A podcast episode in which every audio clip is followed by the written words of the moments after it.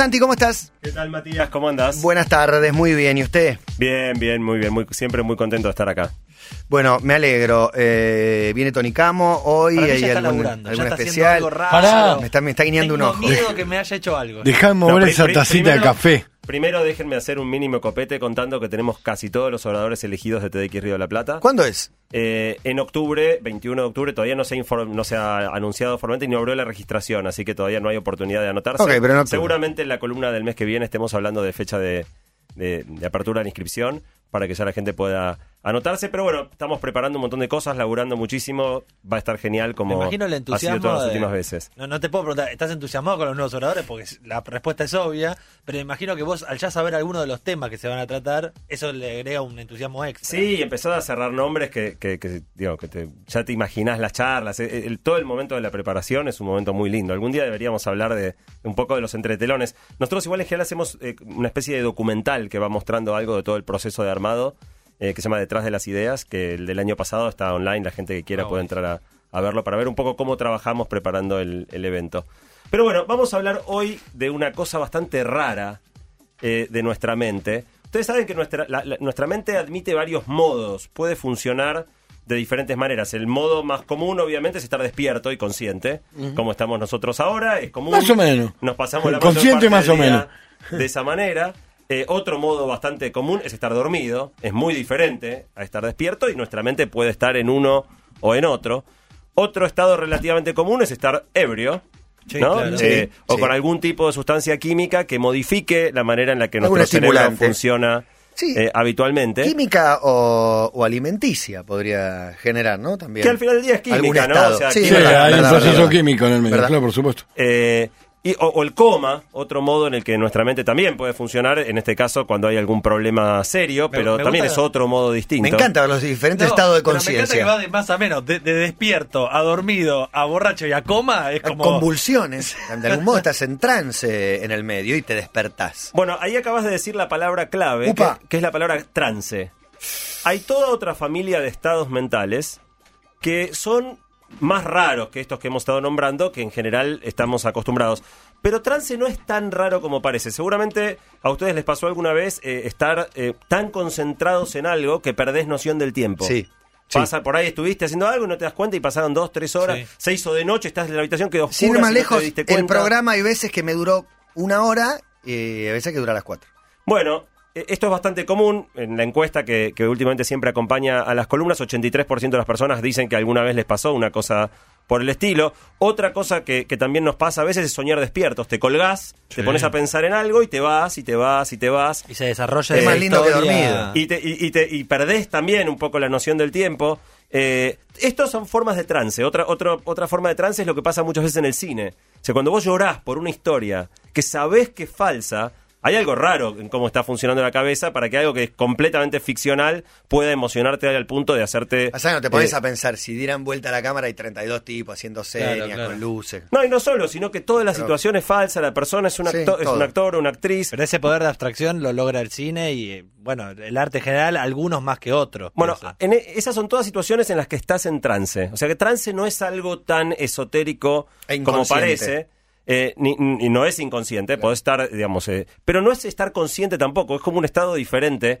eh, y no es raro, o sea, en general todas las personas en algún momento del día tenemos alguno de estos episodios de, de trance. Pero hay un estado mental que para mí es el más raro de todos. Es absolutamente inverosímil, increíble, ridículo, eh, que tiene que ver primero con definir una cosa importante que es la sugestión. La sugestión es el proceso por el cual una persona puede guiar el pensamiento o las acciones de otra persona.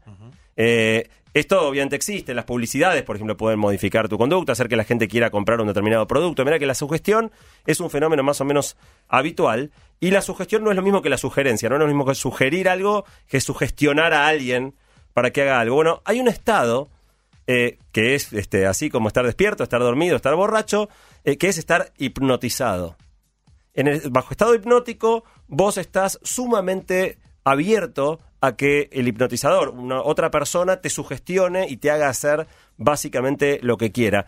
Lo loco es que cuando uno habla de hipnosis suena a chantada. No sé qué, qué les pasa a ustedes cuando escuchan hablar de hipnosis. Sí. En realidad, Eh, Santi, perdón, mi primera pregunta sería, ¿es un- el único estado en el cual no lo puedo lograr solo? Digo, los otros, el que tengo con la bueno, película. no sé cómo salís. Por ahí sabés existe la, entrar. pero ¿cómo existe salís? la autohipnosis. Ah, o sea, podés, ¿puedo- puedo podés llegar a lograrlo ese solo. estado La pregunta es. ¿cuándo termina la autohipnosis? Eh, ¿Cómo? Es ¿O que, cómo? es que no estás dormido, estás en, o sea, estás Por eso, pero relativamente ¿quién te en control. saca del trance? Vos mismo, porque, porque en definitiva vos en la, la hipnosis delegás el control En en otro. otro. Podés delegarlo en vos mismo y te sacás cuando querés salirte. Pero la imagen que tenemos en las películas es tipo, vos me haces recordar cómo vi un asesinato, ponele cuando era chico, y yo no recuerdo el trance cuando te lo estoy contando. Bueno, por eso, gran- el problema con la hipnosis es que está lleno de chantada. Ok. Hay mucha ¿En chantada. las películas o en general? En todos lados, Ok. en todos lados. Cuando vos buscas en internet material sobre la hipnosis, que es como yo empecé la preparación de la columna, la gran mayoría de las cosas que encontrás son manochantas, gente que te dice que te va a- generar fenómenos de curación No fumes espiritual. más, el amor, Eh, el más te puede- donde más débil estás, en tus vicios y en el amor si estás lastimado. Totalmente. El otro frente es que hay mucha cosa de entretenimiento con la hipnosis. Y en el, en el entretenimiento aparece en general asociado a la magia. Y la magia, uno sabe que la magia en el fondo es falsa, que hay un truco. Claro. Y entonces uno tiende a asociar también a la hipnosis como, bueno, ¿cuál es el truco? Me están engañando, seguro los que pasan están arreglados. En la encuesta la gran mayoría de la gente opina o que el- la hipnosis es una chantada o por lo menos tiene serias dudas que sea real, digamos, cree que es, que es todo un, un- un mito, un invento o, o un engaño. Hay, hay un documental, eh, Santi, que se llama Anon Slayer, que está en Netflix, que arranca con esto, cuenta la historia de un mago que después se fue al otro lado, a empezar a deschavar eh, estafadores y chantas, y arranca diciendo esto de, vos haces un pacto tácito con el mago, o sea, vos sabés que te va a engañar y vos Y decidís deja- ser y- engañado, pero el estafador no tiene ese mismo pacto con vos. Bueno, totalmente. Déjenme contarles un experimento. Dale. Fue un experimento hecho por eh, científicos de Stanford y de Harvard. Eh, básicamente lo que hicieron fue meter gente, vieron que ahora se usa mucho esto de meter a la gente en un, en un aparato que te lee lo que está pasando con, en- adentro de tu cerebro, básicamente eh, en- con, la, con la- la, mm, circulación de sangre en el cerebro para medir qué zonas están más activadas que otras. Bueno, metieron a un grupo de gente y las pusieron a ver imágenes en color, para ver qué pasa en el cerebro cuando estás viendo una foto en color. Y a otro grupo mirando fotos en blanco y negro, para ver qué pasa en el cerebro cuando ves fotos en blanco y negro. Y después agarraron y a un grupo de gente la hipnotizaron y a la otra no. A los hipnotizados le dijeron que la foto que estaba en color la tenían que ver en blanco y negro. ¿No? Y les pusieron la foto. Cuando vos mirás lo que pasa en el cerebro, que los tipos no tienen control de que, cómo se funciona el cerebro, los tipos ven en blanco y negro la foto que es en color. El cerebro se comporta como que estás viendo algo en blanco y negro. Y viceversa, ¿no? Cuando les muestran una foto en color y les dicen que la van a ver en blanco y negro, los tipos miran la foto en color y ven blanco y negro. O sea, Y cuando le muestran eh, blanco y negro ven en color eso. Perdón, cuando, perdón, al Sí, revés. sí, cuando sí, le, cuando le- le muestran es blanco y negro y dicen ve color y los tipos se activa el centro del color que te den la cerebro. orden para que tus ojos perciban otra cosa. Tus, tus ojos, la, luz que entra sí, por los ojos los es la misma, el cerebro arma algo completamente Ok, distinto. entonces pregunta, tal vez me estoy adelantando.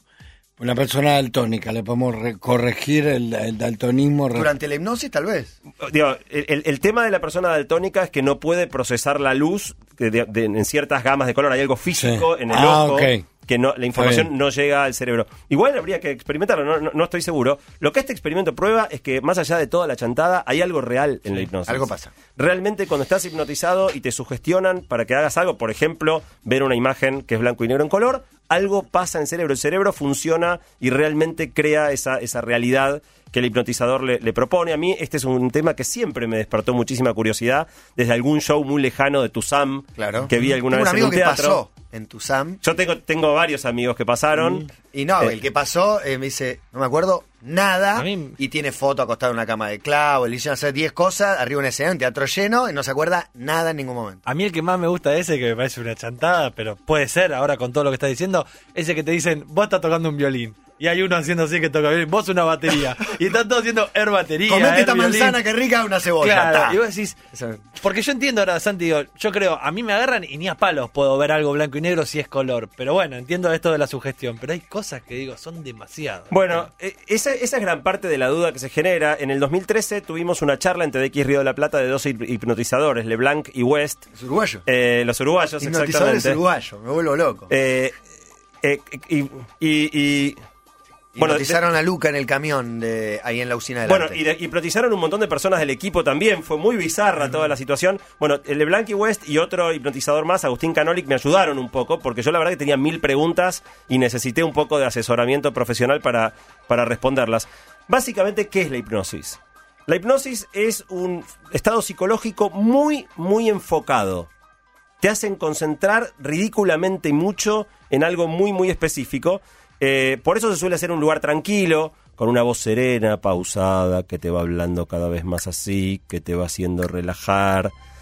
Todo esto, en definitiva, tiene que ver simplemente con lograr este fenómeno de enfocar Que tremendamente la atención No me el té, esa hija de mí. en algo muy específico. Eh, el proceso arranca con algo que se llama la inducción, inducción hipnótica, donde el hipnotizador te empieza a hacer todo esto de hacerte enfocar la atención. Eso es lo que uno puede eventualmente hacer solo, pero es mucho más fácil si alguien te, te induce. Hay muchos métodos de inducción. El, el reloj que pendula no es un mito. Antes se usaba bastante como método. Hoy en general ya no se usa, te hacen mirar un punto fijo y clavar la vista en algo y te van hablando y te van llevando en este proceso de inducción. Pero, por ejemplo, los que ya fueron hipnotizados y tienen mucha facilidad para hipnotizarse, hay métodos instantáneos. Pueden ver videos en YouTube. El tipo te hace un apretón de manos medio violento y la persona queda en trance instantáneamente. Es, es realmente muy, muy asombroso. Eh, en general se usa esto de la voz profunda y así, pero no es imprescindible. Hay también videos en el YouTube de... cubero de tener esa habilidad te concentrarías. El cuando- chelo delgado. Concentrate. Ahora mirame fijo. Claro, por ahí, ahí la voz te saca un poquito de Sí, clima, ¿no? sí. Pero la, Eh, re- la repetición, digo, para el que no es tan propenso a ser hipnotizado, eh, esto que antes hacía con el reloj, ¿qué funcionaba? ¿Por la repetición? Por No, no es la repetición, es enfocar toda tu atención en algo muy específico y empezar a te- concentrarte en ese objeto la mirada y después el- la voz que te va te de alguna manera este, metiendo en este estado de trance. Eh, en definitiva, el objetivo es capturar completamente la atención de la persona. Y una vez que estás hipnotizado, estás sumamente su- eh, a- a- expuesto a la sugestión. O sea, casi cualquier cosa que el hipnotizador te diga, te la tomás al pie de la letra y la haces. Por eso en los shows que se ven, eh, la gente hace, lo decían ustedes recién, eh, te dicen que sos una gallina y la gente empieza a comportarse como, como una gallina, te dicen que sabes hacer kung fu y la gente se para y hace kung fu. Hay ejemplos muy divertidos donde, por ejemplo, le dicen a la persona, tu nombre, por ejemplo, Juan, tu nombre no es más Juan, a partir de ahora te llamás Miguel. Y después lo, lo- lo sacan de- de- del trance y te dicen cómo te llamás y la persona dice Miguel. ¿Estás seguro? Obvio, Miguel. Eh, y, y la misma persona no sabe, no sabe su nombre. O les dicen, por ejemplo, que se olviden de la existencia del número 7 y los hacen contar y dicen 1, 2, 3, 4, 5, 6, 8. ¿Viste? Y, lo ves que cuando se le acaban los dedos y, le- y la cuenta le da hasta 11, eh, en definitiva no entienden qué corno pasó, pero el número 7 no, no saben que existe. También se puede hacer, que es muy, muy interesante, sugestiones post-hipnóticas. O sea, en el O momento sea, te dicen, bueno, cuando termine el trance, claro. Vos te vas a pensar tal cosa o hacer tal cosa y dejarte plantadas cosas Como para después de, pienso, de, como- de alguna manera plantarte ciertas ideas en la cabeza para después de, de la hipnosis. Eso hacen con el cigarrillo, ponele. No, te Bueno, va a dar asco el cigarrillo. Exactamente, los que, los que tratan de usarlo como medio terapéutico para ese tipo de cosas, en general te tratan de dejar predisposición para después de la hipnosis. Claro. Y lo loco es que, si bien vos no estás inconsciente, mismo cuando hay momentos que se ve la gente que parece dormida, la gente no está dormida. Está, digamos, completamente atenta, escucha lo que el hipnotizador le dice, está como capturada por la voz del hipnotizador, Claro. es, es lo Está único que escuche. Exactamente. Y- Eh, pero cuando vos le preguntas, porque no todos se olvidan lo que pasó durante, eso es parte de lo que el hipnotizador puede dejar de, bueno, después te vas a olvidar todo, te olvidas, si no te lo dice, te acordás. Pero no te sentís autor, si bien estás haciendo las cosas, no te sentís autor de lo que estás haciendo, sino que sentís que son cosas que te pasan. Que como en el fondo la orden te viene de afuera, vos las haces, pero no sos realmente autor de tus actos. Me extraña bastante que no se haya utilizado más para el mal.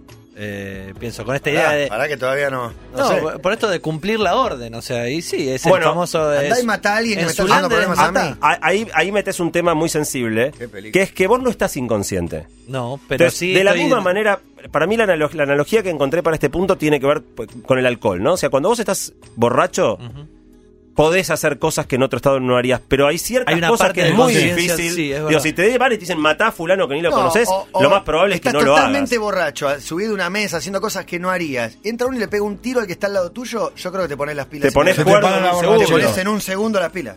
Totalmente. Eh, bueno, lo mismo pasa con la hipnosis. Los valores y tu propia seguridad es muy difícil que el hipnotizador te pueda hacer cruzar ciertos límites. Si vos ves, por ejemplo, que a veces pasa en los shows de hipnosis, con Tuzán pasaba, el tipo empezó a decir, hace calor, hace calor, tenés calor, y la gente se sacaba la ropa en el teatro. Eh, y eso está bien, en el fondo es porque no, no tenés tanto pudor Digamos, por ahí no lo harías, pero no, no estás violando ningún límite tan terrible. Ahora, si te dicen, mata a este flaco acá al lado, no lo haces. claro, te- de manera que hay un límite a lo que el hipnotizador puede, puede hacerte. Lo loco es cómo funciona. O sea, ¿cómo puede ser que alguien hablándote así pausado y haciéndote enfocar te lleve a un estado tan Hacer distinto? cosas que no harías. Hacer cosas que nunca. Digo, y, y sin siquiera estar en dominio, de- casi cediendo por completo el, el, Yo no me quiero el adelantar, control. por eso te trato de interrumpir poco y no hacerte muchas preguntas. No, dale, dale. Más me interesa saber Ah. y si, si te sometiste a la hipnosis si fuiste parte de, de alguna- de Experimento. algún experimento de estos. A- Ahora, ahora en un minuto te lo cuento. Bien, bien. A- antes déjenme decir que cuando uno mira el cerebro, el cerebro está totalmente en otra sintonía. O sea, una de las cosas que se miden es a qué, a qué frecuencia vibra de alguna manera o, o- o pulsan las neuronas del cerebro. Normalmente uno está en estado beta, que es despierto. Cuando uno está relajado o meditando, las ondas están en una frecuencia que le llaman alfa. Seguro escucharon alguna vez estar en alfa, es como una idea de estar muy relajado. Bueno, hay ondas mucho más lentas todavía que se llaman teta y delta. Esas son las ondas en las que vos estás cuando estás hipnotizado. Es eh, lo único más lento que eso es estar en coma. O sea que realmente el cerebro baja tremendamente de, de ritmo. Eh, y en definitiva, si vos pensás, la función principal de la conciencia es frenar nuestros impulsos.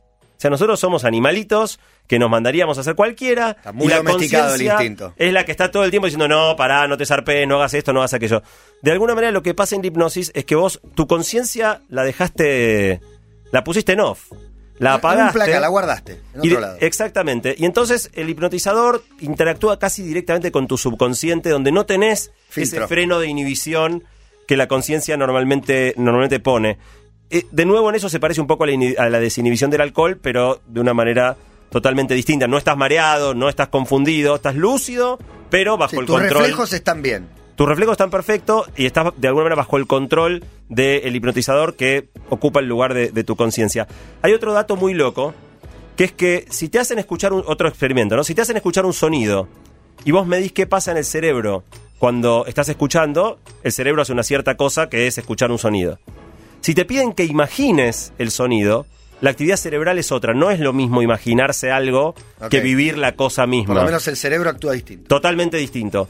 Cuando vos estás hipnotizado y te hacen escuchar un sonido, un sonido que no suena, pero que vos en tu mente escuches ese sonido, lo que pasa en el cerebro es como si lo estuvieras escuchando realmente. Mirá. O sea que lo que pasa bajo hipnosis es el equivalente de una alucinación. Vos ves lo que te dicen que veas, escuchás lo que te dicen que escuches, no lo imaginás. E- Eso es muy delicado porque en definitiva todo lo que vos experimentes bajo hipnosis lo experimentás como una realidad, no como un producto de Claro. tu de tu imaginación. Por eso Cabo decía antes que en las películas se ven bastante el fenómeno de, por ejemplo, record- tomar recuerdos pasados. eh, y es muy delicado porque cualquier cosa que te digan que vos viviste bajo la hipnosis, vos la experimentás como real y podés crear de algún modo un recuerdo falso, con lo cual todo lo que veas en las películas, o mismo mucho parte de la chantada es que bajo hipnosis te hacen recordar vidas anteriores o cosas por el estilo, todo eso no tiene ninguna veracidad y Ah, te ninguna induzco, te- confidencialidad. Te, pongo en hipnosis y te digo cuando vos eras faraón, bla, bla, bla, y después estás convencido Pará. de Estás que convencido. te viviste en otra vida. Te cambio el orden de la orden de matar por vos mataste a tal persona y te Y hago ahí no sé. responsable de un asesinato que vos creés No que sé lo- si al despertar crees que lo mataste. Bueno, por eso es muy delicado todo el tema de, de- Pero de- sí está de la manipulación de la memoria. Eh, se puede hacer olvidar ciertas cosas. O sea, vos podés, como sugestión post-hipnótica, decirle, "N- no te acuerdes de tal cosa. A mí me hipnotizaron, Eh, no me acuerdo las tablas. Bueno. Bueno, hipnosis, qué hijo de... se usa para casos traumáticos. Se usa para casos traumáticos, pero si alguien te quiere, o sea, no es a prueba de bala. Si alguien te quiere hacer acordar y te empieza a hablar y te empieza a hablar, te hace el recuerdo vuelve. O sea, no, no Es está un realmente. Es un Durlock ahí adelante. Sí, hasta más blandito que el Durlock, un, un toldo, digamos, este, una, una cortina. Eh, pero sí es muy delicado, porque en esto hay mucha chantada, toda esta idea de que vas a poder recordar vidas anteriores o algo así. Estás en un estado muy proclive a que te sugestionen y por lo tanto te pueden hacer creer cosas que sean falsas. Pero una de las cosas más increíbles es que también se pueden generar alucinaciones negativas. En el sentido de que vos no escuches algo. Entonces, si vos, por ejemplo, bajo hipnosis te dicen que va a sonar un disparo, pero vos no lo vas a escuchar, pueden disparar un tiro al lado de tu oreja y no te sobresaltás. Ah, pero No para disparan reaccionás. te, te puedo dejar el oído destrozado y no... Y, y no va, y tu cerebro no va a va- no va, va a borrar la información. Es el tímpano se te puede romper. Ah, ok. Pero el cerebro no va a, de- A a- a recordar, desencadenar todas las reacciones que se desencadenan eh, con, con- con- con esa alucinación negativa. por así llamarlo. Así que de alguna manera es como si durante la hipnosis el cerebro suspendiera esta idea de validar si los eh, estímulos son verdaderos o no y toma todo lo que el hipnotizador le diga como verdadero, o sea, sea no escuches, no escucha, es de- en colores, ves colores, de alguna manera es un estado muy muy loco. Tengo una pregunta, Santi, medio tonta. Sí. ¿A partir de alguna edad se puede hipnotizar a alguien? Digo, hay que tener cierto grado de conciencia para poder ser hipnotizado. Bueno, ahí metes un tema muy interesante, que es que hay personas que son hipnotizables y personas que no. ¿Ustedes in- intentaron alguna vez hipnotizarse? Eh, cuando No. termine esta nota va a venir un highlight que nos va a mostrar a una persona imposible de hipnotiza. hipnotizar. Ok, Una mente brillante se enfrentó a Tony Camo.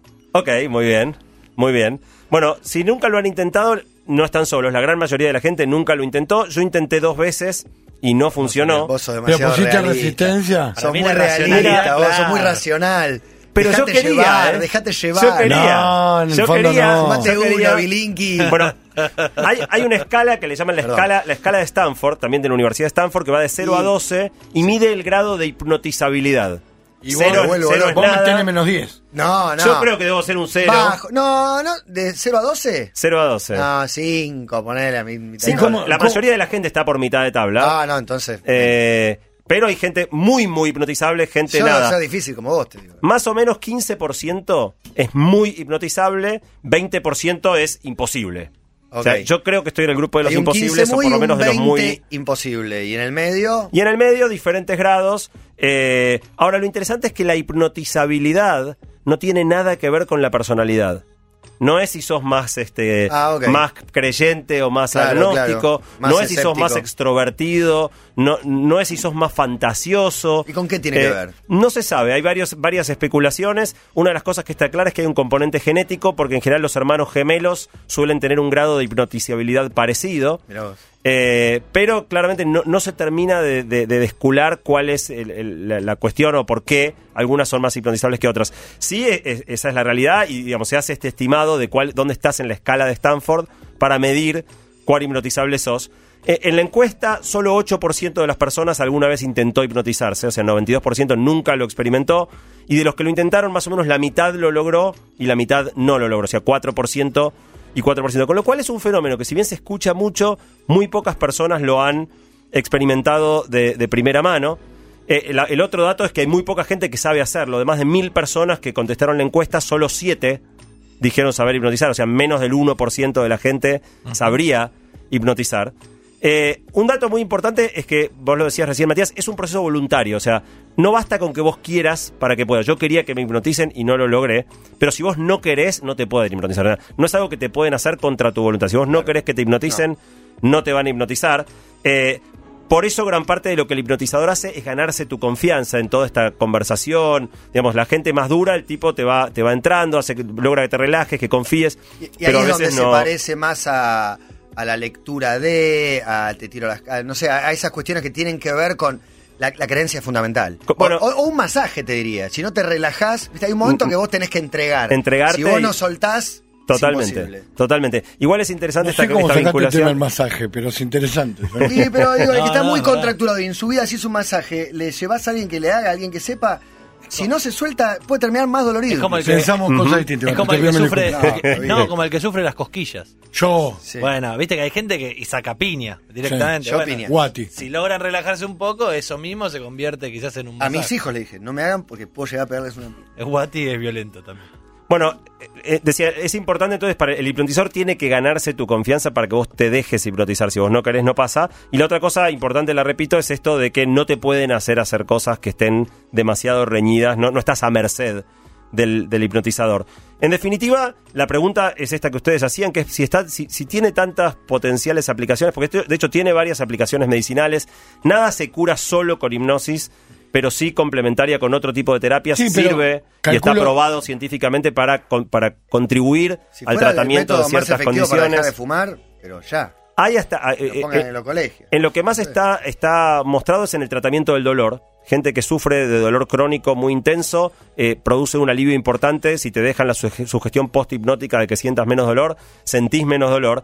Alivia los síntomas, no cura las cosas de fondo. Pero en definitiva es raro. ¿Por qué no no se hace más.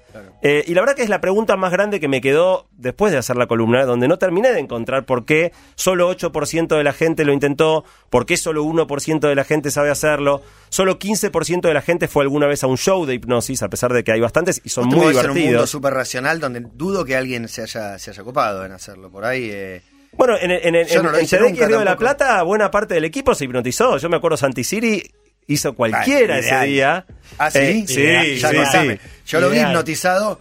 Esto fue en el No sé 2013. con qué lo habían En el show hipnotizado. de el show Scream lo hipnotizaron con algo. Para Bueno, mí en- hipnotizaron con algo. en- en- esto fue en el 2013 y una, una de las cosas que hicieron los hipnotizadores fue hacernos vivir la final del Mundial 2014, en teoría, No, el gol jugando de Argentina. Y te dicen no lo anularon. Eh, bueno, todavía no había ocurrido, o sea que fue un partido ficticio, no me acuerdo con quién era el rival, pero empezaron como a relatar el partido y se va Messi, se va, se va, se va, gol. Y Santi Siri, que estaba así sentado con los ojos cerrados, como dormido, empezó a saltar y a gritar el gol desaforado. Fue una situación bastante divertida. Si Santi está escuchando, se, va a acordar y se va a reír. Eh, pero fíjate que hasta gente relativamente escéptica en el equipo de TDX, un montón quedaron hipnotizados, de manera que, que es una, una cosa interesante que, que debería intentarse más. Tanto por el lado de, de- de la cosa, si querés, de tratamiento del dolor o, o de ciertas condiciones, como del, del entretenimiento. Eh, para terminar, en la encuesta, eh, 72% de las personas que nunca lo intentaron les gustaría intentarlo, con lo cual la receptividad de la gente eh, a intentarlo es muy alta. Eh, la gran mayoría de los que alguna vez intentaron querrían intentar de nuevo, casi 80%, pero nadie sabe hacerlo, solo 7% de la gente. No es magia. ¿Quién hipnotiza? Bueno, casi nadie, eh, no es magia, es una técnica, se puede aprender. Le pregunté a, a, a LeBlanc y West y a, y a Agustín eh, cuánto toma, estiman más o menos unos cuatro meses y después bastante práctica. De manera que si alguno se tentó con la idea, en YouTube hay bastantes cursos y si no en otros lados, ¿por qué no volvernos todos un poquito más hipnotizadores e hipnotizados? Muy interesante sería. Por favor, sería muy interesante. ¿Y vos? Y yo nunca lo, yo lo intenté y nunca lo logré, pero la verdad que siento una curiosidad muy grande. Me encantaría alguna vez que alguien me hipnotice. ¿Para ¿Y atacar algún tema puntual o simplemente No, por el no, hecho de estar parte- en trance y saber qué se siente? Me gustaría Decime saber qué se siente. ¿Y, sí, en lo- sí. y en los intentos, Santi, intentaban sugestionarte algo en particular? No, como- es que toda la primera parte de la inducción, seguro ustedes la vieron en algún show o en algún video, o sea, el hipnotizador te habla, te va diciendo que te relajes, casi siempre es que tus brazos se ponen muy pesados, que tus párpados se ponen Claro. pesados, y yo no sentía nada. O sea, empezás con los brazos, muchas veces empezás con los brazos así estirados hacia adelante, Como el y te van diciendo tus brazos pesan más, pesan más, pesan más, y en realidad como te vas cansando un poco, estás con los brazos para adelante, los brazos te pesan más, pero, pero no. cansado. Racionalizás todo igual. eh. Bueno, eh, convocamos al hipnotizador Tony Camo Ok. para que venga porque me parece que conoce como pocos los secretos de la mente, de lo que pasa dentro de nuestro cerebro, un universo que recién le abrimos la puerta, ¿no? A investigar sobre nuestro cerebro. Y del otro lado le pusimos al gigante de Villadomínico. En este caso, un duelo sin igual entre una mente brillante, una mente voladora, una mente perfecta y Tony Camo. Está Tony Camo en nuestros estudios. Hola Rafa, ¿cómo estás? Bien, todo bien, sin auricular este. Tony, dejar de fumar, ¿se puede? Claro que sí. ¿Cómo estás, Mm, Rafa? bien. ¿Fumabas en una época, grabaste Pero un muy poco, soy- Sí, muy poquito. Sí. ¿Sos? ¿Eh? ¿Qué tal? Y ¿Lo hipnotizamos? primero es la pregunta importante, si él quiere y está dispuesto. Eh, sí. ¿Y qué piensa que vas a sentir cuando te hipnotices? ¿Eh? No sé, cal- cal- calmar la tos. Eso es lo que piensa, calmar la tos. Sí. Ah. ¿Y tienes tos ahora? Ahora sí. ¿Y tú crees que cuando se te quite la tos ya estás hipnotizado? Puede ser. Ah, eso es lo que tú crees. Sí. Es decir, cuando ya no tengas más tos, Claro. ya estás hipnotizado. Puede ser, sí. Es decir, si entonces ya estás hipnotizado y no tienes tos, ¿qué más te puedo hacer? No, me tomo un, me, me tomo un té frío, caliente. Es decir, sales de aquí ahora, te tomas un té caliente y dices que has sido hipnotizado. Sí. Acá tengo Bueno. un té, Rafi. ¿Se fue la tos? Sí. Ya estás hipnotizado otra vez, ¿verdad? No. Tony, Sí. ¿y ahora qué hacemos? No lo sé. Yo creo que está siempre hipnotizado. ¿Está hipnotizado? Siempre está. Sí. Vive en un estado. Parecido. Rafa, ¿cómo estás? Bien. Está más tranquilo, ¿no? Sí. En este momento hay un juego de miradas. Rafa, cierra los ojos. Los ojos cerrados. Cerralos. Sigue ahí. Ahora te avisamos. No te muevas, ¿eh? Está. Ya está, ¿no? Sí. ¿Qué hago? ¿Lo despierto antes de las seis? ¿Lo dejo así? No, yo pienso que lo puedes despertar, ¿no? Está tranquilo, ¿eh? Sí, más o menos, mírale la mano. Rafa, Mm. ¿estabas dormido? ¿No? Nunca se durmió. Costó, Tony, que Rafa conecte con vos. Mira el entorno, al costado, ¿no? Se Estaba muy, estaba muy distraído. ¿Vos Sí. cómo estás, Tony, después de esto? No, yo estoy bien. tú. Hay quien pregunta si ¿Todo no te, Sí. no te dormiste o no sentiste los influjos, efectos del, del.